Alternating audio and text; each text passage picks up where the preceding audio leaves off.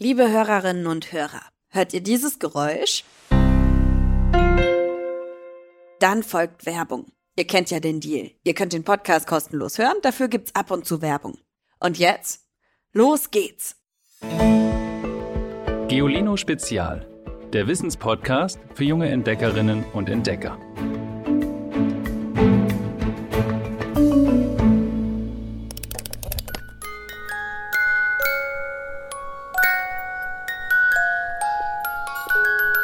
Was fühlt ihr, wenn ihr das hört? Vielleicht eine große Lust, euch aufs Sofa zu legen, ein Kissen zu nehmen und eine Decke und dann langsam wegzudösen?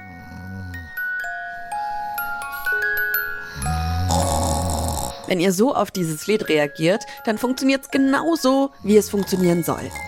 Denn die Melodie ist ein Beispiel für ein klassisches Schlaflied oder auch Wiegenlied.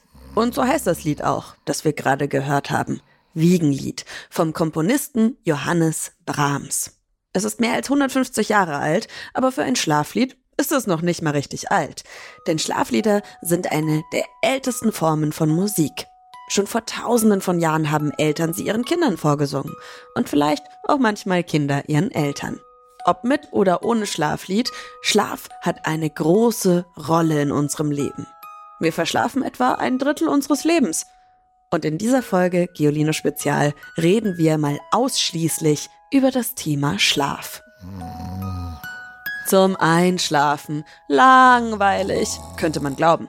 Aber das wäre ein Irrtum. Das Komische am Thema Schlaf ist ja, dass wir alle Experten und Expertinnen darin sein müssten, weil wir ja so viel schlafen. Aber wisst ihr so richtig, wie Schlafen funktioniert? Solange wir übers Schlafen nämlich nachdenken können, sind wir wach. Und sobald wir schlafen, denken wir nicht mehr nach. Jedenfalls nicht so, wie wir es tagsüber tun. Wir verwandeln uns in Schlafende und sind nach mehr oder weniger acht Stunden wieder zurück. Wie so eine kleine Zeitreise. Die Zeit dazwischen vergeht irgendwie nach anderen Regeln. Manchmal wacht man am nächsten Morgen auf und es fühlt sich an, als hätte man nur ganz, ganz kurz die Augen zugemacht. Dafür ist der Thalamus zuständig und nicht erschrecken, das erzählt euch jetzt nicht Tim. Tim ist nämlich im Urlaub. Heute übernimmt Chris für ihn. Es gibt einen Teil unseres Gehirns, der dafür sorgt, dass wir während des Schlafs in eine andere Welt gleiten. Er heißt Thalamus und ist eine Art Tor zum Bewusstsein. Durch den Thalamus wandern tagsüber die Sinneseindrücke in unser Bewusstsein, also in unser waches Denken und Fühlen. Und wenn wir schlafen, ist das Tor fast ganz geschlossen, damit das Gehirn mal seine Ruhe hat und nicht immer zuhören oder riechen oder fühlen muss.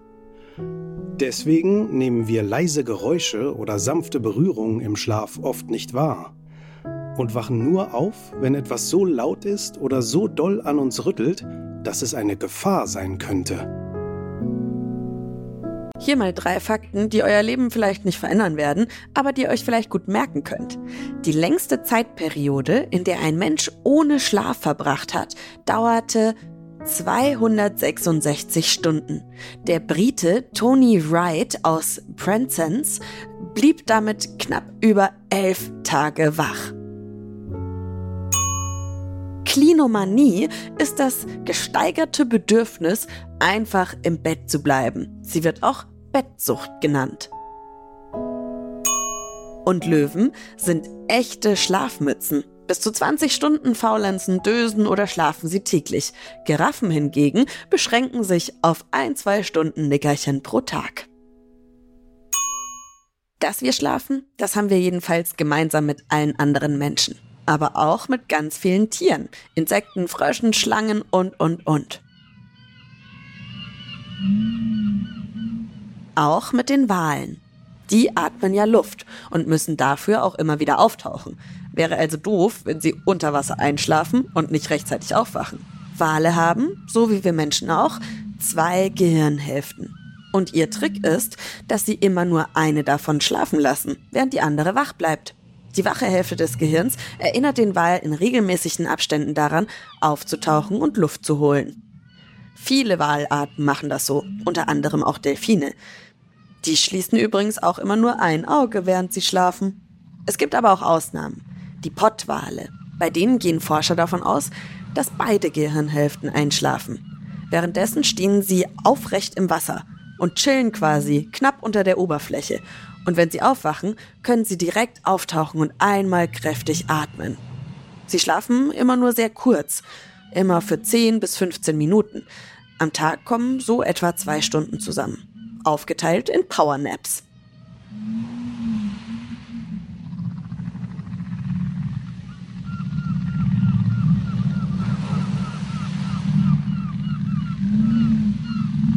Fest steht, Schlaf ist etwas, was wir Menschen und auch viele andere Tierarten zum Leben brauchen, weil sich unser Körper in der Zeit erholt und wir ohne Schlaf nur noch benommen durch die Welt taumeln würden. Schlaf ist gesund und sogar lebenswichtig.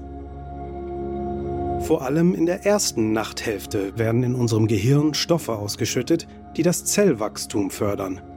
Von Knochen, Muskeln und inneren Organen. Für Erwachsene bedeutet das, dass sie sich in der Nacht erholen. Und für alle, die noch nicht erwachsen sind, also die meisten von euch Hörerinnen und Hörern, ist es noch wichtiger. Wissenschaftlerinnen und Wissenschaftler nehmen nämlich an, dass ihr vor allem in der Nacht, also im Schlaf, wachst. Im Schlaf wird auch unsere Abwehr, unser Immunsystem gestärkt. Zum Beispiel machen sich sogenannte Killerzellen auf die Jagd. Diese erkennen erkrankte Körperzellen und zerstören sie, bevor sie weiteren Schaden anrichten können. Schlafen hält uns also gesund. Das ist schon stark, aber es wird sogar noch besser. Denn die am Tag gesammelten Eindrücke und Infos werden in der Nacht verarbeitet und gefestigt. Dabei vernetzt das Gehirn Nervenzellen neu, um das Gelernte dauerhaft in unserem Gedächtnis zu speichern. Es schafft dabei auch Platz für neues Wissen. Unser Gehirn räumt also auf.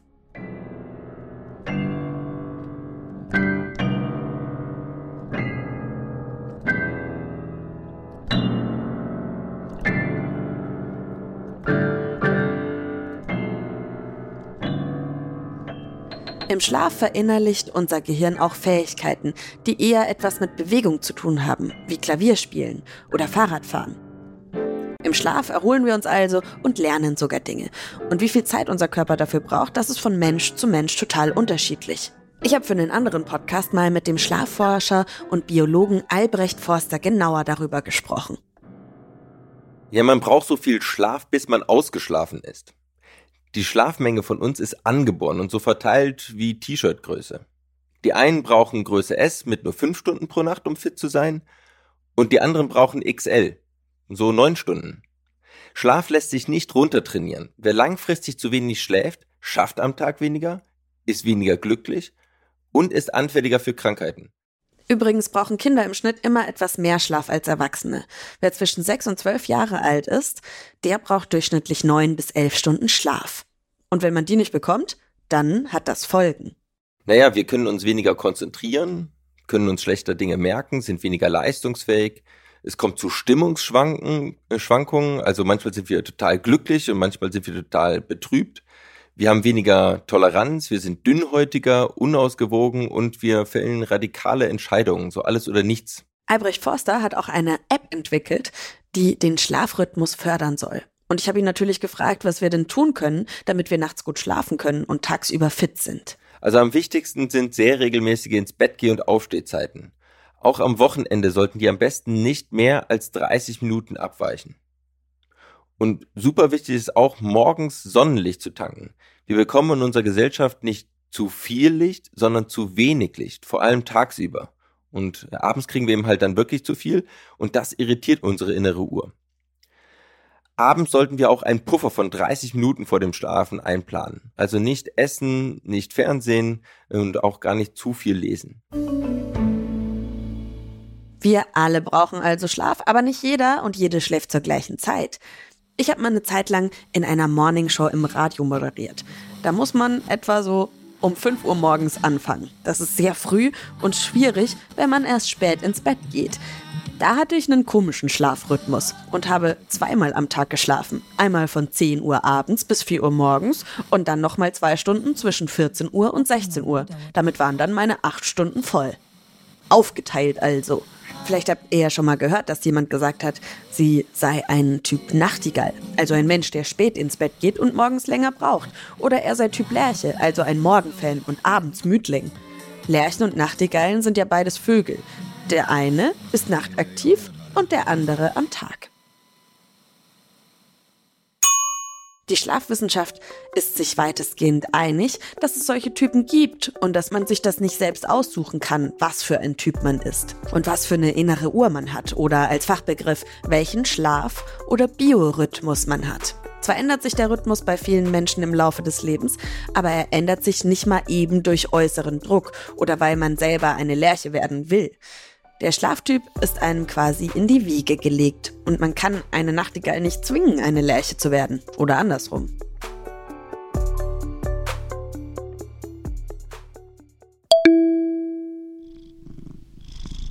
Heute habe ich einen normaleren Schlafrhythmus. Abends ins Bett und morgens aufwachen.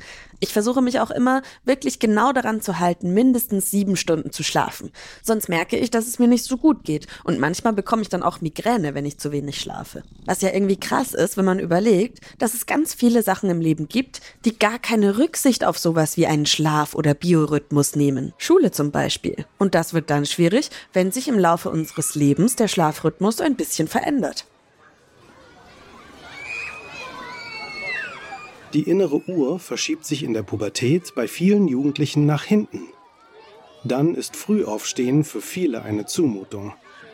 Zwischen 8 und 9 Uhr morgens trifft man an den Schulen deswegen auf viele schläfrige Teenager. Ein späterer Schulbeginn würde ihnen gut tun. Ihre Motivation würde steigen, sie würden weniger Fehler machen und bessere Noten bekommen. Das hat man in Versuchen schon beobachtet wenn Schulen ihren Beginn um eine Stunde nach hinten geschoben haben. Und das ist auch keine Einzelmeinung. Die Deutsche Gesellschaft für Schlafforschung und Schlafmedizin fordert das schon seit Jahren. Ohne Erfolg. Aber warum? Weil die Eltern früh morgens auch aus dem Haus müssen und die Kinder rechtzeitig in der Schule abgegeben werden sollten? Oder einfach aus Tradition? Der Schlafforscher Till Rönneberg hat dazu schon geforscht und ein paar Vermutungen entwickelt. Er vermutet unter anderem, dass es an den Schlafgewohnheiten der Lehrer liegen könnte. Die haben sich den Beruf vielleicht auch mal ausgesucht, weil sie selbst Lärchen, also Frühaufsteher sind. Wie ist eure Meinung dazu? Wenn ihr mögt, schickt mir eine Sprachnachricht an 0160 351 9068 und wir können sie hier im Podcast abspielen. Und jetzt ist es Zeit für unseren Witz der Woche. Hallo liebes Geolino-Team, ich bin Naima, neun Jahre alt und aus Hamburg. Und hier kommt mein Witz. Ein Mann geht in die Pizzabäckerei. Dort bestellt er eine Pizza Salami. Fragt der Pizzabäcker, soll ich Ihnen die Pizza in acht oder in vier Stücke schneiden? Der Mann überlegt kurz, dann sagt er, lieber nur in vier. Ich glaube, acht schaffe ich heute gar nicht. Schickt auch ihr uns euren Lieblingswitz. Die Nummer steht wie immer in der Folgenbeschreibung. Und damit ihr die nächste Folge nicht versäumt, klickt auf die Glocke oder das Herz, folgt unserem Podcast, schreibt eine Bewertung und so weiter und so fort. Also, wenn ihr Lust habt, ist klar. Mein Name ist Ivy Hase. Ich bin Hostin dieses Podcasts und mit mir arbeiten an dieser Folge heute unser Sprecher Christopher Koch, Christian Schepsmeier in der Redaktion und Alexandra Zebisch zaubert in der Audioproduktion diese wundervollen Töne und Klänge in jede Folge. Bis zum nächsten Mal. Ich freue mich auf euch. Und jetzt? Schlaft gut. Wir hören uns. Noch mehr Geolino für zu Hause? Schaut einfach unter geolino.de slash spezial.